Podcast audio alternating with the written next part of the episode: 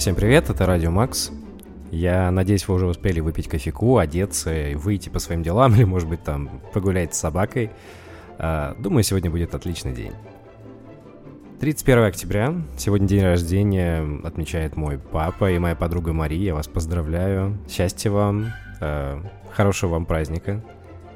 В Тбилиси за окном солнечно. В Петербурге вчера был страшный ветер. Я надеюсь, что вы все в порядке. Ну, кто знает, может быть, это был ветер перемен. Э, обязательно надевайте куртки с капюшонами. Не забывайте подписываться в Apple Podcasts и Яндекс Музыки на Радио Макс. И обязательно ставьте реакции в Телеграм-канале, так я буду понимать, что вам нравится это шоу. А теперь к новостям.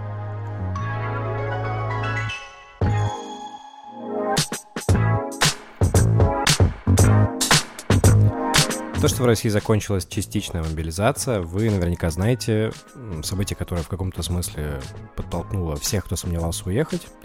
А тех, кто вообще-то был достаточно провластным человеком, тоже многих подтолкнуло уехать. Это я знаю из своего опыта стояния на Верхнем Ларсе. А, это вы все знаете. Но какие эмоции вызвало это событие?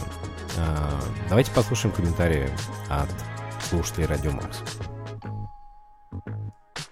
А, всем привет, меня зовут Дарья.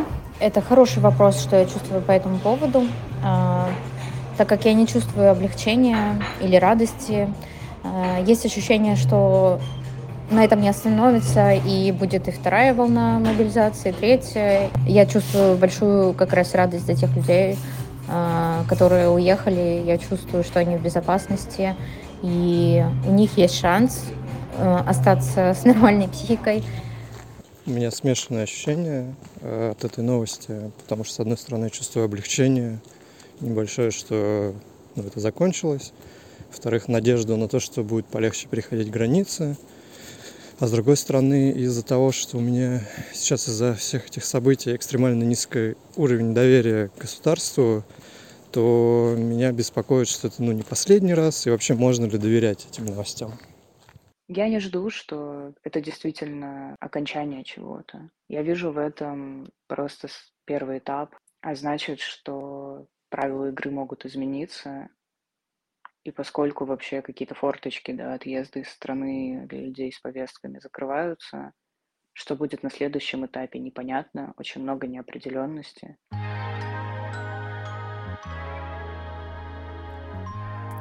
Екатерина Шульман в своем Facebook пишет, что лучше не расслабляться, потому что с 1 ноября начинается осенний призыв.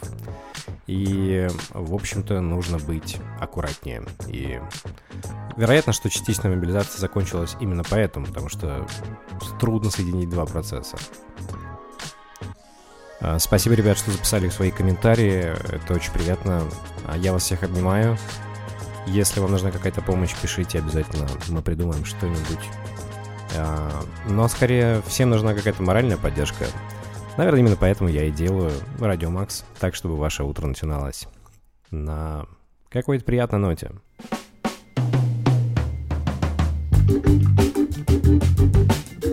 Судя по всему, война быстро не закончится. Эм, война это очень плохо, мы все это помним. Эм, российская экономика постепенно входит на военные рельсы. Издание «Верстка» обнаружило создание нового завода по производству оружия э, «Справедливо Роса» Валерия Гартунга. Э, компанию зарегистрировали буквально на днях. Илон Маск наконец-то купил Твиттер за 44 миллиарда долларов. После этого он сразу же уволил часть топ-менеджмента и написал в своем твиттере аккаунте «Птичка на свободе». Этим он намекает на то, что хочет сохранить на площадке такой плюрализм мнений э, и свободу высказывания. На что ему сразу же намекнул глава Еврокомиссии, что птичка в Европе будет летать по правилам локальных законов. Он написал это также в своем твиттере. Также Илон успел заявить, что на базе вот этих 400 миллионов пользователей Твиттера будет создан супер-ап, э, в котором можно будет сделать все, а, но больше о планах пока что ничего не известно. А, чтобы вы не переживали за топ-менеджмент, которого так уволили одним днем, а, они получили больше 100 миллионов компенсаций в виде золотого парашюта. Поэтому, Илон, пожалуйста, уволи меня как-нибудь. В России полностью запрещена пропаганда ЛГБТ. Госдума приняла закон э, в первом чтении. Э, ранее закон действовал только как пропаганда среди совершеннолетних, но теперь она распространяется на всех. К чему это приведет? Ну, вероятно, к запрету некоторой литературы, э, блокировке медиа и, например, гендерных проектов каких-нибудь исследований.